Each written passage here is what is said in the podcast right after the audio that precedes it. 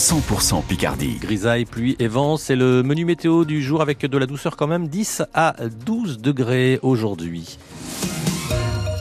Le journal Pierre-Antoine Lefort, Stéphane Soulier est dans le viseur de la justice. Plusieurs perquisitions ont eu lieu au début du mois de février dans plusieurs collectivités et organismes reliés au président du conseil départemental. Une enquête est ouverte, Marie Gatane Comte, pour euh, détournement de biens publics. Oui, ces perquisitions menées par les gendarmes de la section de recherche d'Amiens ne sont pas passées inaperçues le 6 février dernier. Les militaires se sont rendus au conseil départemental, mais également au siège du SDIS chez les pompiers ou encore au syndicat mixte de la baie de Somme et à la mairie de Saint-Valery-sur-Somme, des structures toutes liées à Stéphano Soulier. Selon nos informations, les enquêteurs se penchent notamment sur des remboursements de frais de déplacement de cette figure politique du département.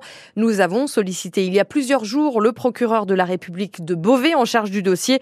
Il confirme qu'une enquête préliminaire est en cours, entre autres pour détournement de biens publics. Et contacté ce midi par euh, France Bleu Picardie, Stéphane Soulier ne souhaite pas s'exprimer pour le moment. Un automobiliste est toujours recherché par les gendarmes ce midi après avoir percuté hier soir un adolescent de 15 ans qui circulait en scooter sur la nationale 25 à hauteur de Villers-Bocage. Le conducteur ne s'est pas arrêté mais a ensuite abandonné sa voiture un peu plus loin.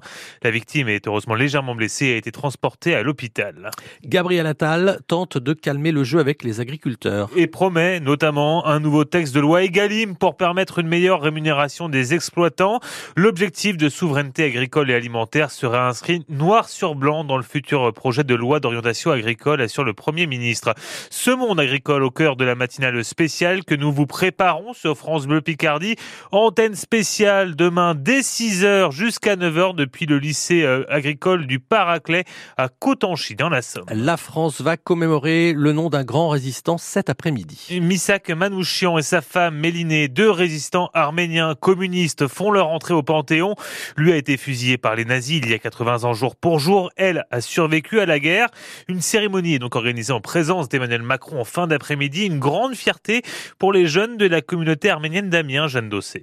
Misak Manouchian au Panthéon, c'est beaucoup d'émotions pour cette étudiante amiénoise, Arménui. Il est un héros. Il incarne la force, la détermination, parce qu'il a sacrifié sa vie pour la justice, pour l'histoire française. La jeune arménienne de 24 ans va bientôt se lancer dans le parcours pour obtenir la nationalité française.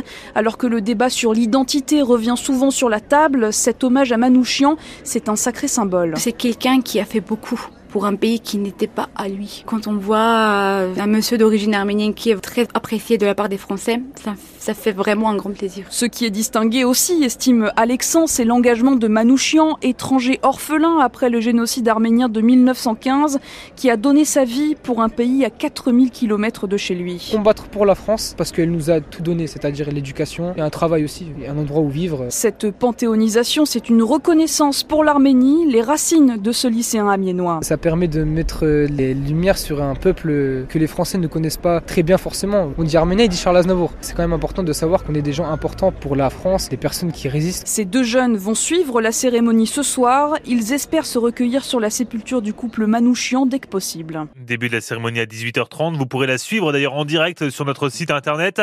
Euh, des jeunes Picards seront également présents ce soir, des élèves et des enseignants du collège Charles Fauque de Beauvais.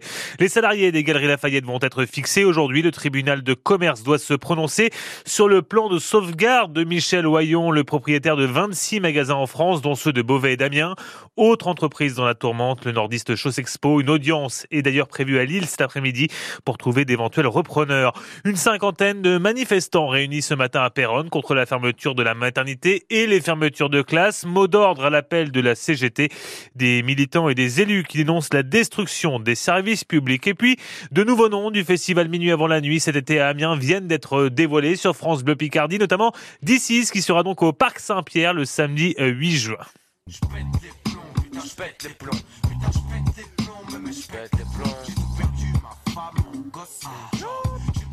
DC's qu'on connaissait à l'époque sous le nom de DC's La Peste, né à Amiens avec Je pète les ponts, vous venez d'entendre. Rejoint notamment Zao de Sagazan, mais aussi Charlotte Cardin, l'impératrice, ou encore Eddie de Préto.